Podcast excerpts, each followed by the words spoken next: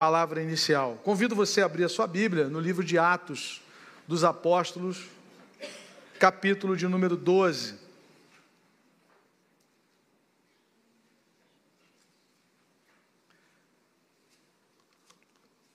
Atos capítulo 12. Eu queria que você deixasse a sua Bíblia aberta e nós vamos ler alguns versículos somente, mas nós vamos percorrer esse capítulo.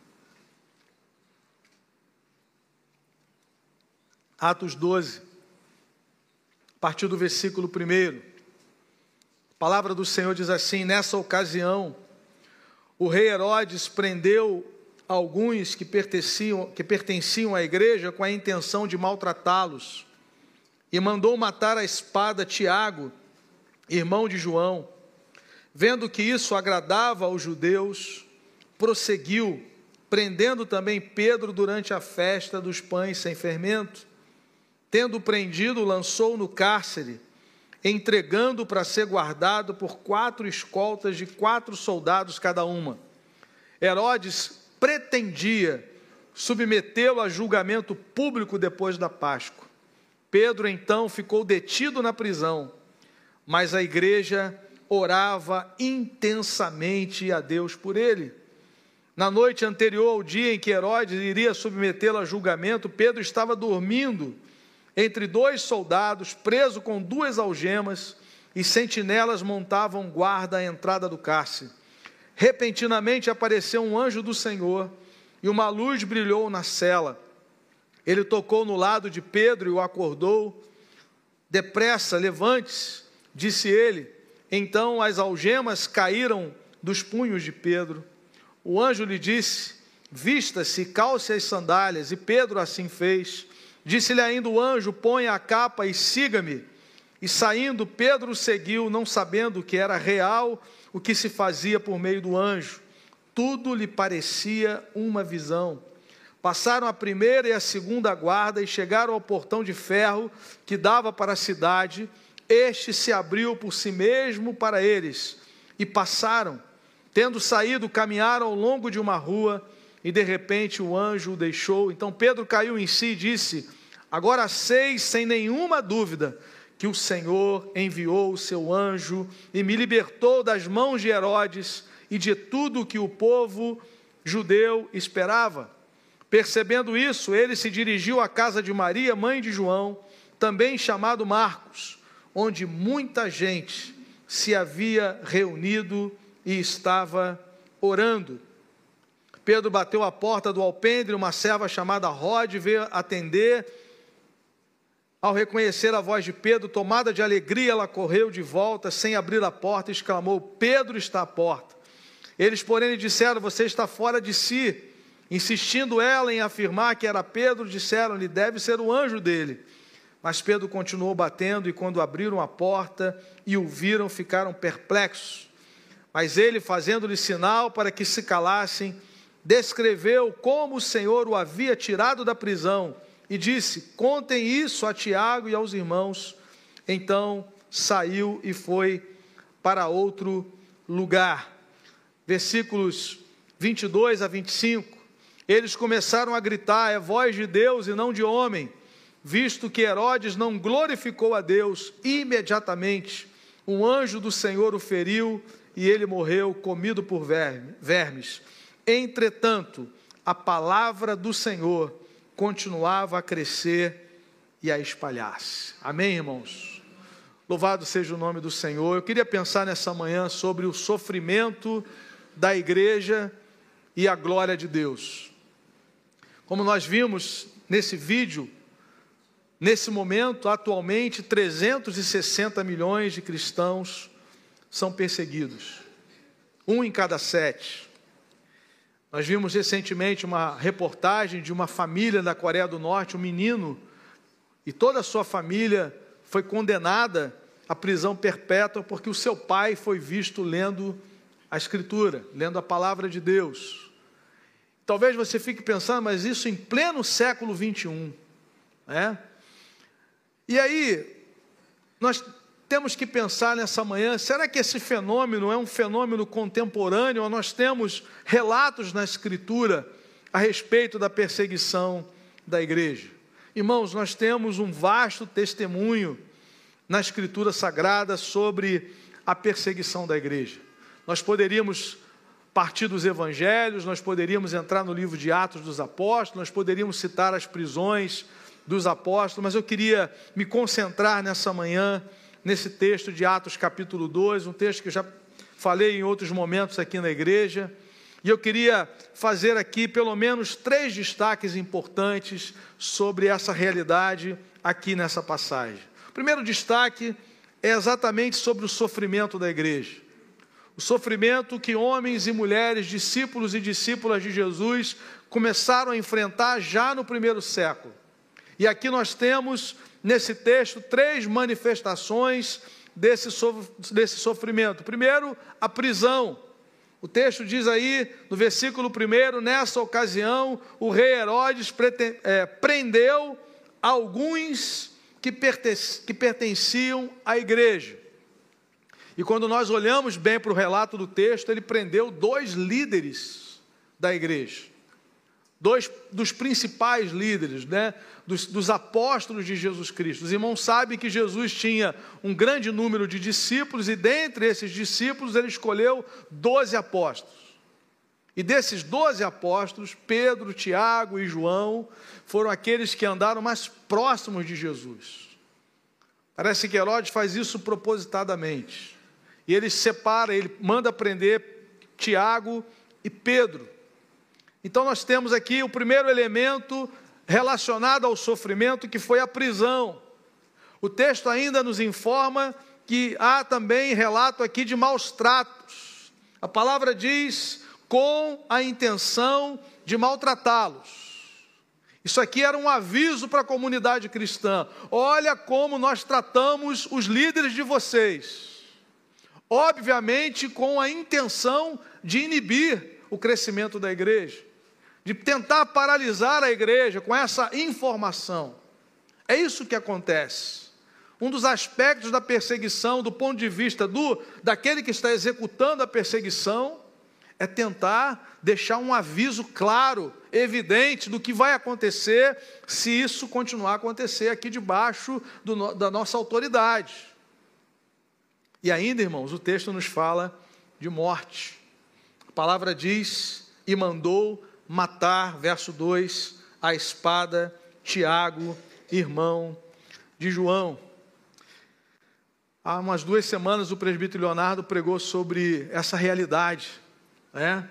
Jesus perguntando ali para eles se eles estavam, a, a, a Tiago e a João, se eles estavam prontos e preparados para passarem por um batismo de sofrimento. E de fato aconteceu aqui, talvez mais cedo do que Tiago imaginasse, ele foi morto ao fio da espada. Então vejam, irmãos, o sofrimento por causa de Cristo e por amor ao Evangelho é uma realidade inseparável de um verdadeiro discípulo de Cristo. E é interessante nós percebemos que o Senhor Jesus advertiu os nossos irmãos, os primeiros discípulos dele, sobre essa realidade. Poderíamos também nessa manhã citar vários momentos, várias ocasiões em que Jesus tratou disso, eu quero somente citar em três momentos. Primeiro deles, nas bem-aventuranças. Mateus capítulo 5, vejo ali Jesus já caminhando para o final das bem-aventuranças, ele declara nos versículos de 10 a 12. Mateus 5, de 10 a 12. Bem-aventurados, felizes, né? Os perseguidos por causa da justiça, pois deles é o reino dos céus. Bem-aventurados serão vocês quando por minha causa. Eu queria chamar a sua atenção para essa expressão de Jesus que vai aparecer em outros momentos. Não é uma perseguição por outras razões, mas Jesus é muito específico quando ele diz: Bem-aventurados serão vocês quando por minha causa os insultarem, os perseguirem e levantarem todo tipo de calúnia contra vocês. Alegrem-se e regozijem-se, porque grande é a sua recompensa nos céus. Pois da mesma forma perseguiram os profetas que viveram antes de vocês. Então Jesus já nas bem-aventuranças, quando ele está ali tratando do início da vida, como é o perfil de alguém que pertence ao reino de Deus, começando com bem-aventurados os humildes de espírito, porque é impossível alguém pertencer ao reino de Deus sendo uma pessoa prepotente. Nós só entramos no reino de Deus por causa da obra de Jesus na cruz. Então, ser prepotente, ser arrogante, é incompatível com a fé cristã. Por isso que Jesus fala que a primeira bem-aventurança é o humilde de espírito. Porque para entrar no reino de Deus, Jesus diz, precisa ser como uma criança. Precisa reconhecer a sua limitação, a sua incapacidade e nos rendermos ao seu amor e reconhecermos a sua obra em nosso lugar. Jesus também, no sermão profético, Mateus capítulo 24, ele apresenta a perseguição como um dos sinais da sua vinda.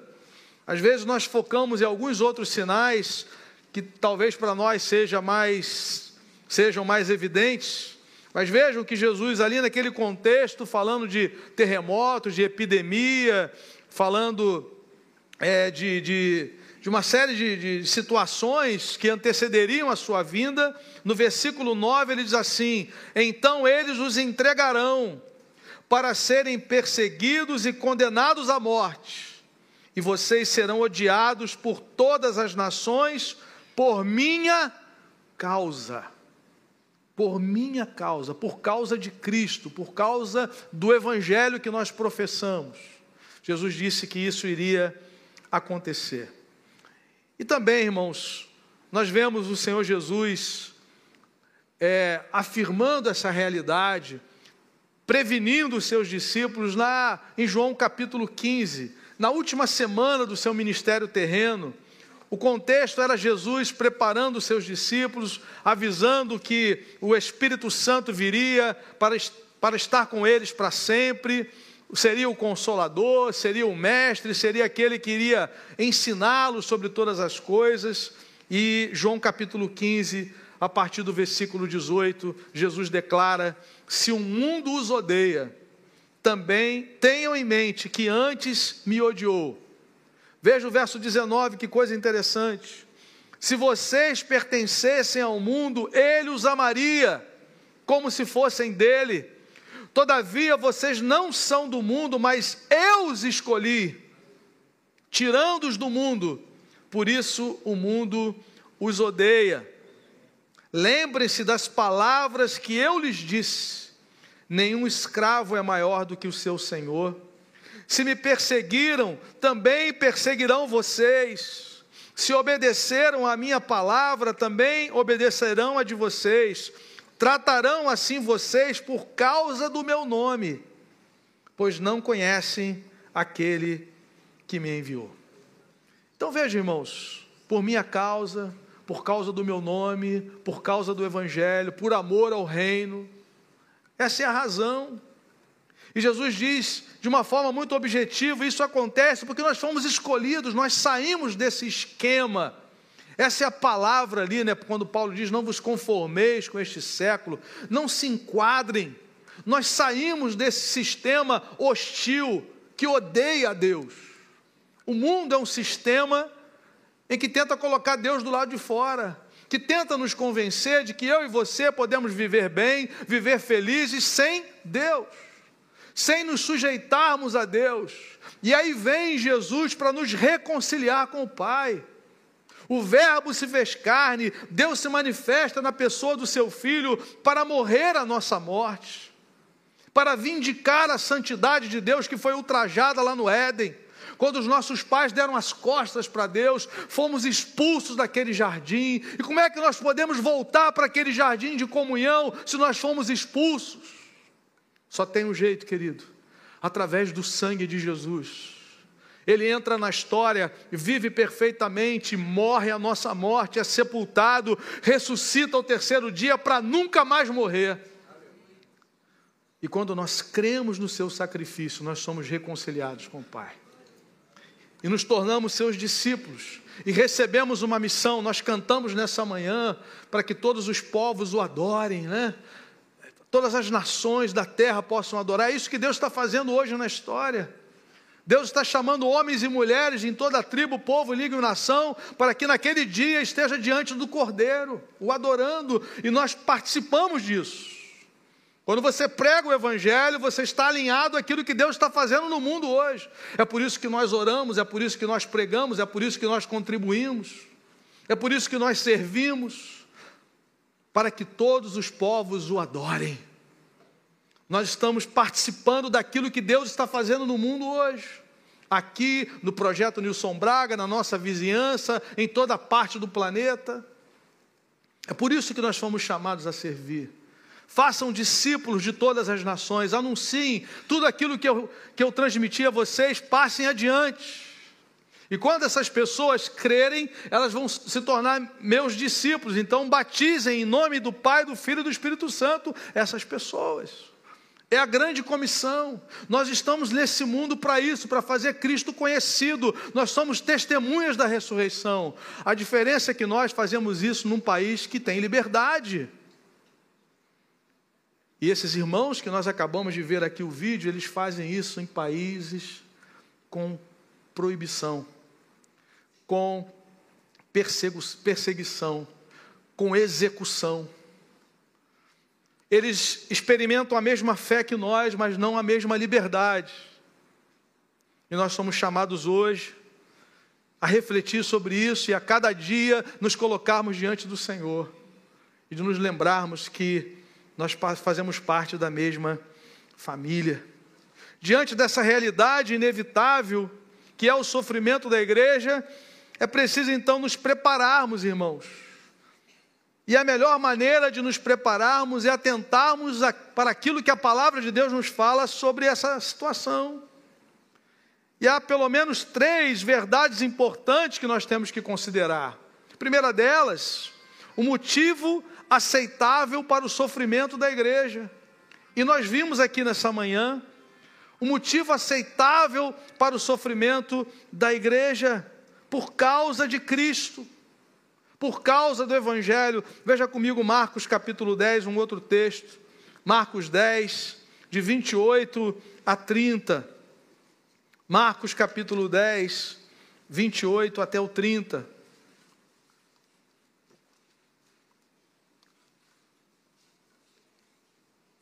Palavra do Senhor nos diz: então Pedro começou a dizer-lhe: Nós deixamos tudo para seguir-te. Respondeu Jesus: Digo-lhes a verdade: ninguém que tenha deixado casa, irmãos, irmãs, mãe, pai, filhos ou campos, percebam agora, por causa de mim e do Evangelho, deixará de receber cem vezes mais, já no tempo presente, casas, irmãos, irmãs, mães, filhos e campos, e com eles perseguição. E na era futura, a vida eterna. Então, o motivo aceitável para o sofrimento da igreja é exatamente por causa de Cristo e do Evangelho. O apóstolo Pedro chega a citar na sua carta: não sofra como assassino, não sofra como ladrão, não sofra como quem se intromete na vida alheia. Não é esse tipo de sofrimento. Há sofrimentos que nós mesmos causamos. Mas o que a Bíblia está falando, o que Jesus está alertando é sofrimento por causa de Cristo, por causa do Evangelho, por causa do reino de Deus, pela nossa posição agora como cidadão do reino dos céus. Você agora é aquele funcionário que não aceita mais propina. E tem alguns irmãos de Portugal que participam conosco. Propina lá é o pagamento da faculdade. Não tem nada a ver, né? Mas a nossa conotação aqui é outra. Né? Você é aquele funcionário que agora, por amor a Cristo, não aceita mais aqueles esquemas. Você é aquela jovem agora que entendeu que nascendo de novo, seu corpo é para a glória de Deus. Você agora, meu irmão, administra o seu dinheiro de outra forma, lida com o sexo oposto de outra forma. Você agora é um discípulo de Cristo.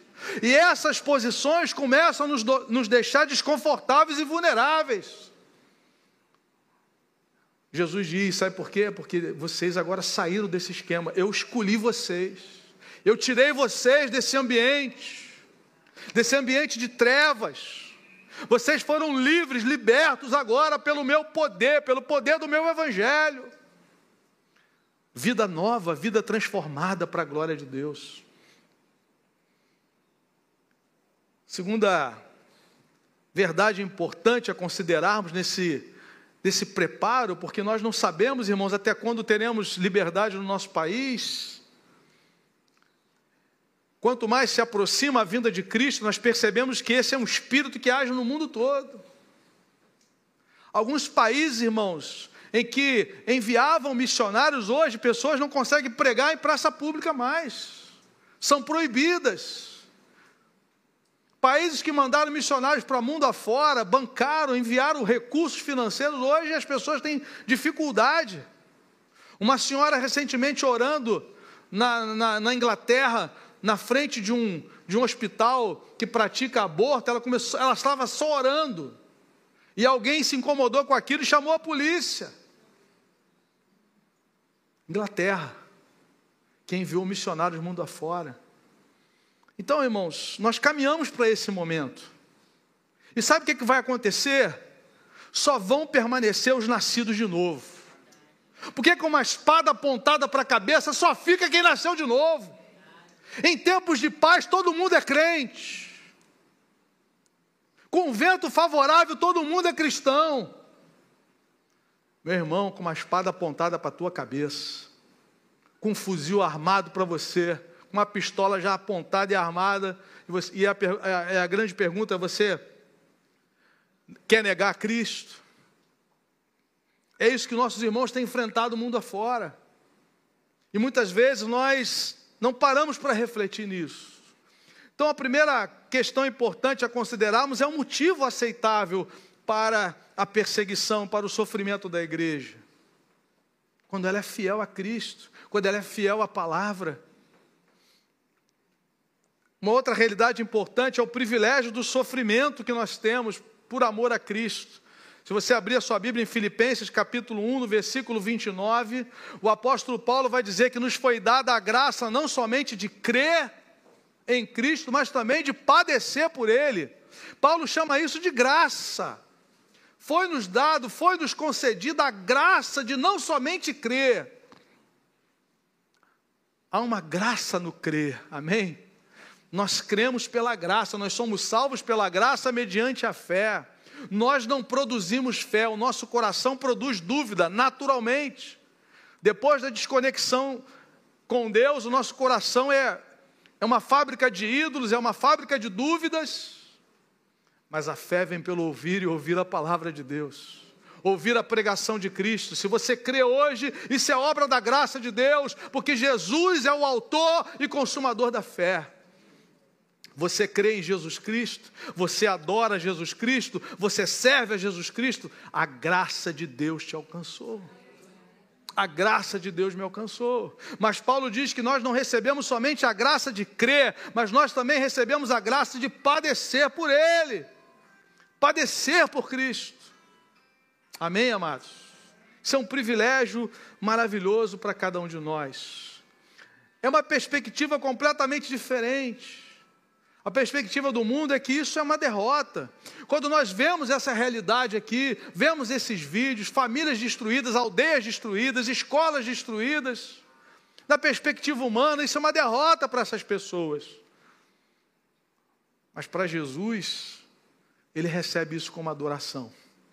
Aliás, se você olhar as bem-aventuranças que aparecem em Lucas também, no texto paralelo de Mateus 5, depois das bem-aventuranças, Jesus vai falar dos ais. Ai de vós.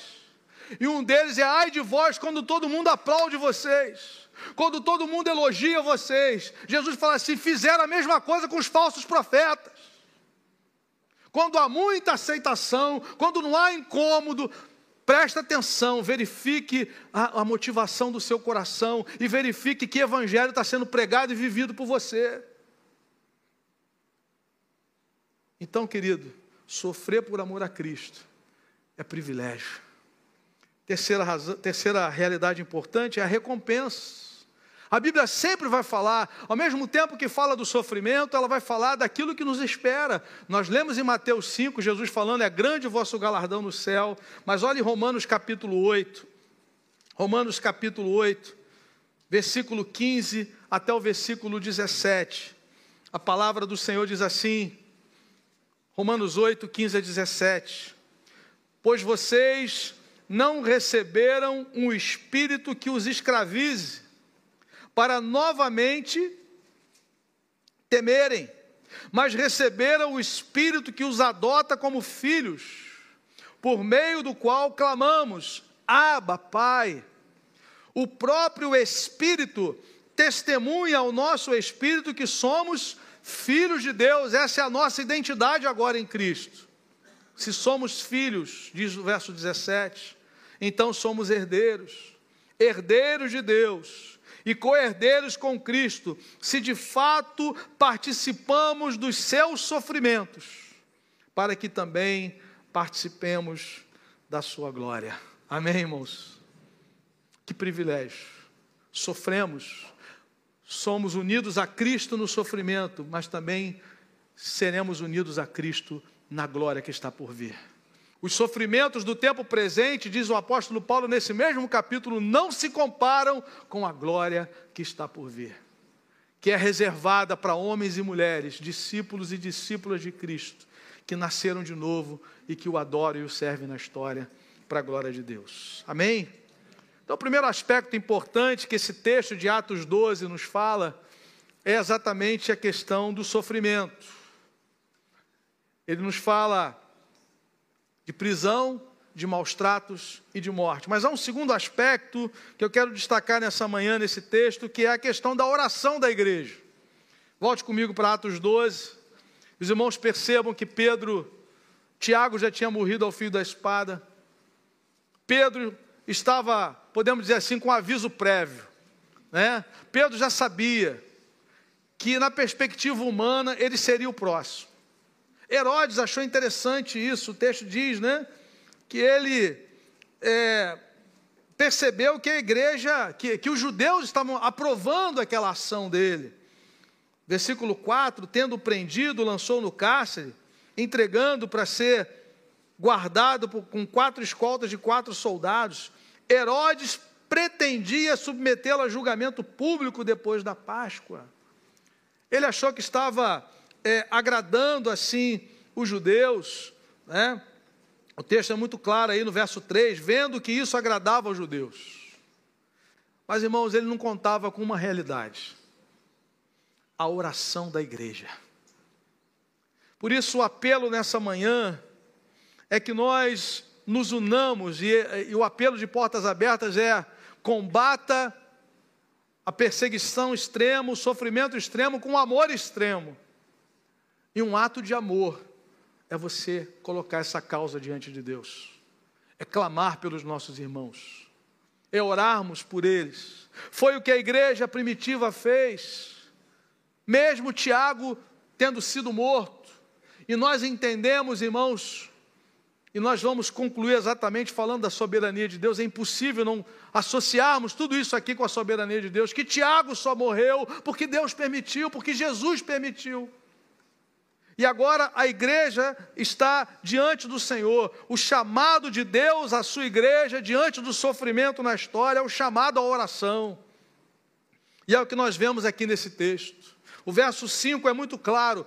Pedro então ficou detido na prisão, mas esse mais aqui nós temos professores de português aí atrás, é uma adversativa, ou seja, muda todo o contexto. É um contraponto a tudo que nós ouvimos. Pedro está preso. Ou seja, Pedro é o próximo da lista de Herodes. Mas tem uma resistência. Mas tem uma ação que é contrária. Tem um povo que se levanta para invocar o nome do Senhor Jesus. Muito pode por sua eficácia a súplica da igreja. E a igreja ora, irmãos e a palavra do Senhor diz assim: Mas a igreja orava intensamente a Deus por ele. Será que eu preciso destacar a palavra intensamente? Irmãos, que o Senhor nos desperte para a oração. Nós estamos caminhando para o final, irmãos, da história. Nós precisamos estar vigilantes. O chamado de Jesus para a igreja é para uma vida de oração intensa. A comunidade cristã se uniu, clamou aos céus. O verso 12 diz que quando Pedro sai da prisão, ele se dirige à casa de Maria, diz o versículo 12 mãe de João, também chamado Marcos, onde muita gente se havia reunido e estava orando. Muita gente, muita gente orando, muita gente clamando ao Senhor para que a mão de Deus pudesse reverter aquela situação. Amém, irmãos? Nós somos chamados quiser atender na próxima vez, já é a quarta vez, né? Deve ser uma coisa urgente. É, então, irmãos, a palavra nos diz que muita gente estava ali na presença do Senhor. Eles estavam em liberdade, orando por aqueles que estavam presos. É o mesmo chamado nessa manhã, é o mesmo desafio nessa manhã. Nós temos a liberdade ainda essas portas estão abertas, irmãos, louvado seja Deus por isso. Eu não sei até quando, mas elas ainda estão abertas. Você ainda pode pregar o Evangelho para os seus amigos, para os seus familiares, eu não sei até quando publicamente, mas ainda temos essa oportunidade. Essa semana eu estava lendo o Salmo 137 mais uma vez. Os judeus estão ali com as harpas penduradas nos salgueiros os babilônios diziam assim: toca alguma música lá de Sião. E eles disseram: como é que nós podemos cantar os hinos do Senhor em terra estranha? Eles não estão mais em Jerusalém, eles não têm mais acesso ao templo. Oh, mas a pergunta que eu faço: e quando eles podiam? E quando eles tinham a oportunidade, o que, que eles fizeram? Viraram as costas para Deus, disseram: não, nós temos o templo, nós temos os profetas, nós temos o sacerdócio, ninguém toca na gente. Esse templo aqui, quem levantou foi Salomão. Quem deu a oferta foi Davi. Davi colocou dinheiro dele, fez pix dele direto para a conta de Salomão.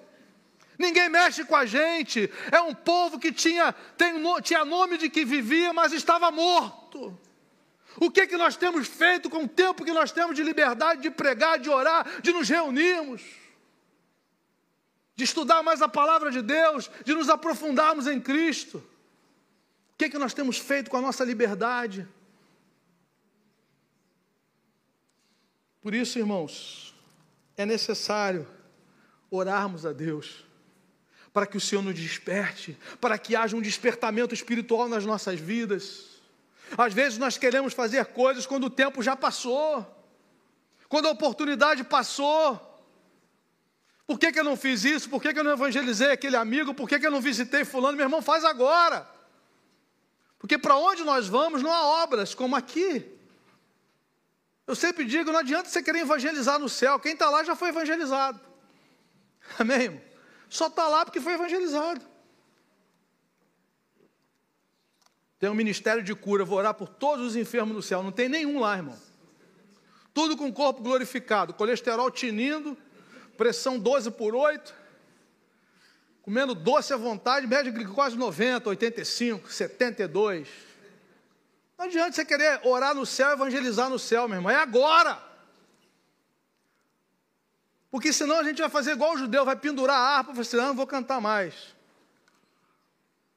porque eles agora estavam debaixo de perseguição, de proibição. Então nós temos que usar a nossa liberdade, querido. Isso é uma dádiva de Deus. As oportunidades de servir, de contribuir, de se envolver. Em nome de Jesus. Estávamos aqui ontem de manhã no bazar. Nossa irmã Gil ali, aferindo pressão arterial, glicemia das pessoas. Às vezes as pessoas abriam o coração, isso aqui é emocional, está desse tamanho aqui por causa da emoção, e a gente está ali, podendo orar pelas pessoas, uma, 15 dias, dois sábados por mês, você pode vir aqui orar por, pelos nossos vizinhos, amigos, pregar o Evangelho, Tânia está ali recebendo, diz assim, o culto aqui é 10 horas, 10 e meia e 18 horas. Né? A pessoa, ao invés de receber o troco, recebe o troco e um convite. A palavra diz assim: nós não sabemos qual é a semente que vai prosperar, se essa, se aquela ou se ambas. O que não pode é você continuar com a semente guardada para você. O que não pode é você ter a unção do Espírito Santo na sua vida, a autoridade de Jesus na sua, na sua vida e a sua boca permanecer fechada.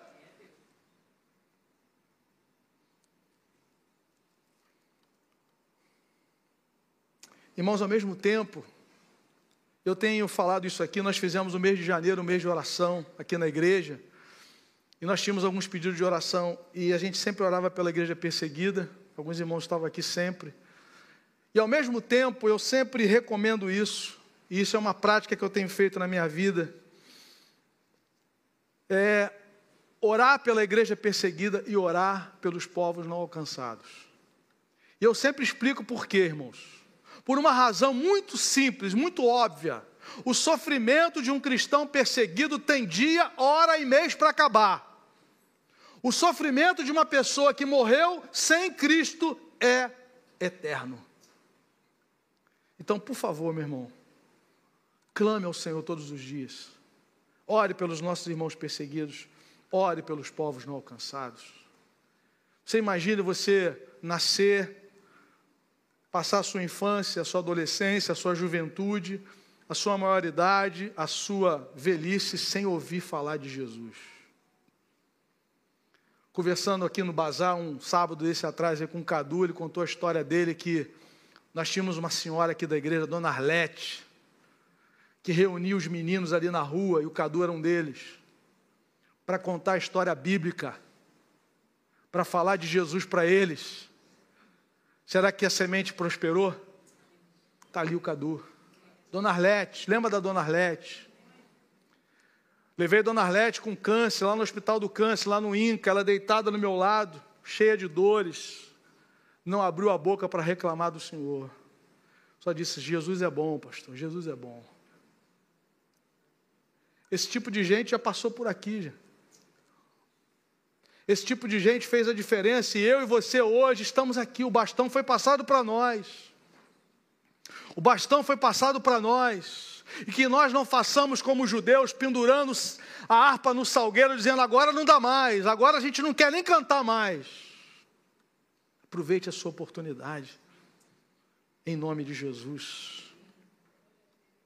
O último aspecto a respeito da oração que eu quero considerar nessa manhã é o pedido mais recorrente de um cristão perseguido. Se você entrar no site da Missão Portas Abertas, se você ouvir qualquer líder da Missão Portas Abertas, que quando ele fala o pedido de oração mais recorrente, aquilo que mais um cristão perseguido pede ao Senhor, e isso me chama muita atenção, é que eles não pedem para que a perseguição acabe, eles não pedem para que o sofrimento termine, eles só pedem uma coisa: que o Senhor nos mantenha fiel até a morte.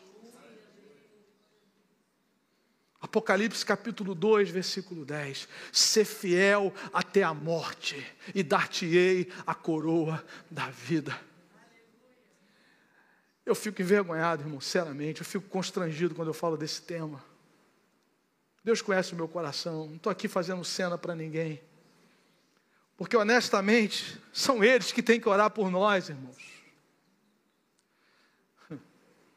São eles que têm que orar por nós, para que nós acordemos, que nós aproveitemos a nossa liberdade, todo o potencial que temos como igreja para fazermos a diferença nessa geração. Mas nós colocamos obstáculos, eu estou cansado demais, eu trabalho muito. Irmãos, nós somos uma igreja que foi enviada. Se você é discípulo de Jesus, você faz parte de uma igreja que foi enviada. Assim como o Pai me enviou, eu também vos envio. Você foi enviado. Alguns estão no comércio, outros na indústria, outros no Uber, outros no, no, no hospital, outros na faculdade, outros. Enfim. Mas você foi enviado. Nós tínhamos um mito no passado de que enviados eram os líderes que os missionários eram aqueles especiais que atravessavam o oceano. Você é um missionário de Deus na história. Você é adolescente na escola, você é uma missionária do Senhor. E o cristão perseguido ele diz: Senhor, mesmo que o calor dessa fornalha aumente, que a gente não venha negar o teu nome, que nós não neguemos o teu nome. Amém, irmãos? Terceiro destaque importante desse texto a respeito do sofrimento da igreja é a glória de Deus. Nós nunca podemos desconectar, irmãos, nada da nossa vida da glória de Deus. Nós existimos para a glória de Deus, nós fomos salvos para a glória de Deus. E se nós passamos por essa situação, o nosso Deus não está de braços cruzados, com os ouvidos tapados, com os olhos fechados. Não, ele sabe, ele gerencia tudo isso. Eu, eu entendo que Lucas, ele abre o texto falando da morte de Tiago, e fecha, encerra o texto falando da morte de Herodes, e isso não está na Bíblia por acaso. O que Lucas está dizendo é o seguinte: quem gerencia tudo isso é o Senhor da igreja. Por que, que Tiago morreu? Porque Jesus permitiu. E Jesus foi glorificado pela morte de Tiago, sendo fiel até o final. O Senhor tem sido glorificado com os nossos irmãos perseguidos, sendo fiéis até o fim. E o Senhor foi glorificado quando ele envia um anjo em resposta à oração da igreja para tirar Pedro daquela prisão. E Pedro não morre, e quem morre é Herodes, comido de vermes, porque não quis dar glória a quem merece glória. Só um na história merece glória. O seu nome é Jesus Cristo, o Filho do Deus vivo. Só ele merece adoração. E Herodes morre diante da glória de Deus, e o, e o texto termina de uma maneira linda no verso 24: Entretanto, a palavra de Deus continuava a crescer.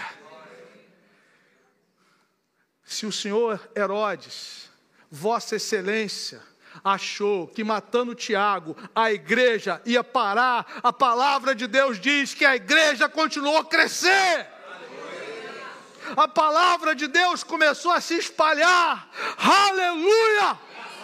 A glória é do Senhor, da igreja. Sejam em liberdade, sejam cristãos perseguidos, nós vivemos para a glória de Deus. Aleluia! Louvado seja o nome do Senhor. Me chama a atenção a confiança de Pedro a Bíblia diz que Tiago tinha morrido e Pedro está ali dormindo, sem remédio, tarja preta. Todo respeito àqueles que precisam desse medicamento. O que eu estou dizendo é o seguinte: ele não estava desesperado. Essa situação não lhe roubou o sono. Não lhe roubou o sono. Porque ele sabia que a sua vida não estava nas mãos de Herodes. Irmãos, o anjo teve que dar um uma sacudidela nele mais forte, porque ele estava dormindo, descansando.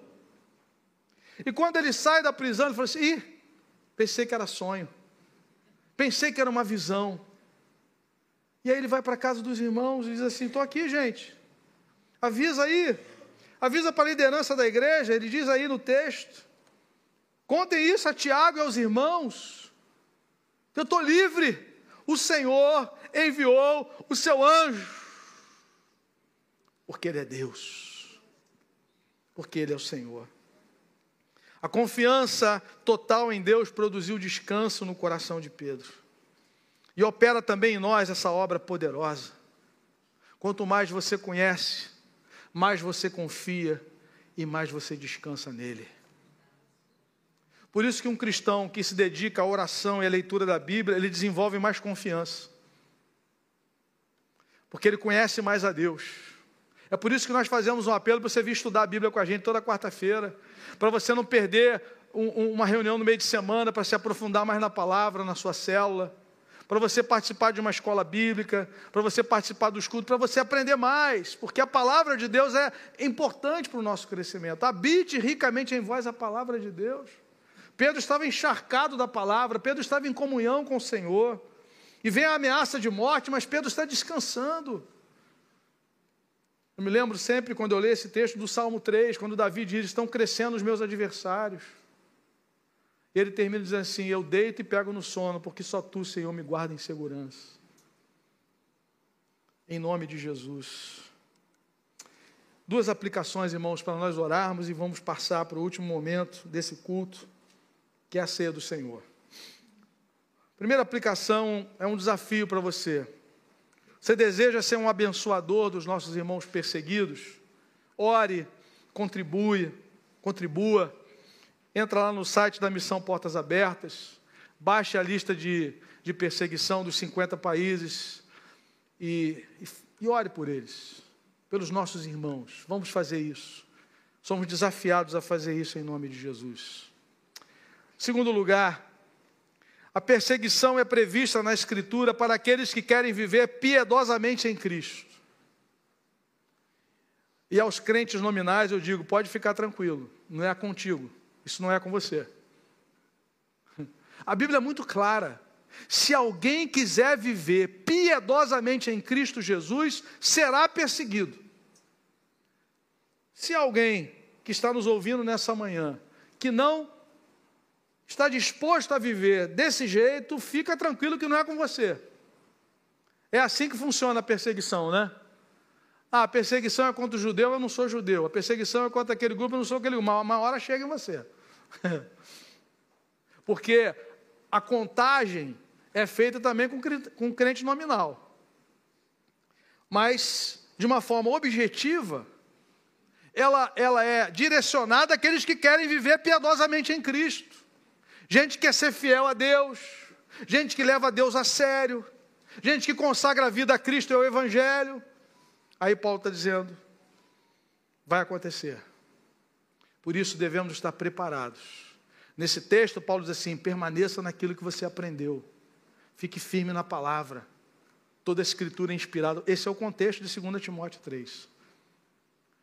Que o Senhor nos ajude, irmãos, a passarmos por essa situação que será inevitável e que nós estejamos em Cristo, na videira, ligados, em comunhão profunda com o Senhor. Em nome de Jesus. Amém? Vamos orar nesse momento, vamos ficar em pé, vamos orar pela igreja perseguida. Queria convidar o presbítero Leonardo para nesse momento levantar a voz. Nós, como igreja, vamos orar pelos nossos irmãos que estão ameaçados, que estão, alguns com armas apontadas contra a cabeça, alguns em contêineres.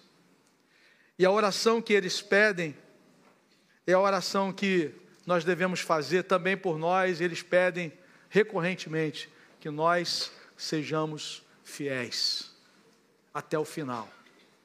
Que nós não venhamos negar o nosso Senhor Todo aquele que me confessar diante dos homens, eu confessarei diante do Pai que está nos céus. Todo aquele que me negar diante dos homens, eu também o negarei diante do Pai que está nos céus. Não temam aquele que mata o corpo e não pode fazer nada com a alma. Temam aquele que mata o corpo e lança no inferno. Esse é que deve deve ser temido. É esse que deve ser adorado. Que o Senhor nos ajude em nome de Jesus. Deus, eu quero te agradecer nós temos a liberdade no nosso país de pregar a tua palavra, de anunciar o teu reino. Senhor, muito obrigado, mas que essa liberdade, Pai, que nós temos tido, Senhor, ela não, não seja um, motivo de acomodação, Pai, da nossa parte. Deus, ajuda-nos a vivermos piedosamente, como diz a tua palavra, independente das circunstâncias, Pai. Ajuda-nos, Senhor Deus, a vivermos de acordo com o padrão da Sua palavra, Pai. E quando isso acontece, Deus, quantas vezes, Pai, nós vamos enfrentar dificuldades, Pai. Dá-nos coragem, Senhor Deus, coragem que tem aqueles irmãos que estão sendo perseguidos nesse momento, Pai. Nesse, nessa hora eu quero clamar por esses irmãos, meu Pai. Deus, pedir que eles possam continuar firmes, Senhor Deus, anunciando o Teu Evangelho, Pai, e que a Tua igreja possa continuar crescendo nesses países, Deus, porque a gente vê, Pai que nesses lugares o teu evangelho continua sendo pregado e a tua palavra, Senhor Deus, Aleluia. sendo anunciada, Pai. E quantas pessoas têm tido encontro com o Senhor, quantas pessoas, meu Pai, têm te confessado como Senhor e Salvador das suas vidas, Deus. Ah, Deus, desperta-nos, Senhor Deus, como igreja do Senhor, meu Pai, porque, Senhor Deus, também Nós estamos vendo um momento, Pai, que nós também, Senhor, seremos perseguidos, Pai, não, talvez não dessa forma, Pai, mas já, Senhor Deus, temos, temos sido cerceados na nossa liberdade de pregar, de anunciar, Pai, a tua palavra, de nos posicionar, meu Pai. Então, Deus, ao mesmo tempo que oramos por eles, Senhor Deus, para que o Senhor continue é, dando coragem, Pai, que eles continuem pregando a tua palavra, Senhor, também pedimos que o Senhor tenha misericórdia de nós, meu Pai. Tenha misericórdia de nós que temos todas, toda essa liberdade, Pai. Quantas vezes, Pai, não fazemos, Senhor, é, bom uso dessa liberdade que nós temos, Pai. Em nome de Jesus, Pai. Dá-nos intrepidez, Pai, coragem para anunciar o Teu Evangelho, Deus. Em nome de Jesus nós choramos, Pai. Amém, Senhor.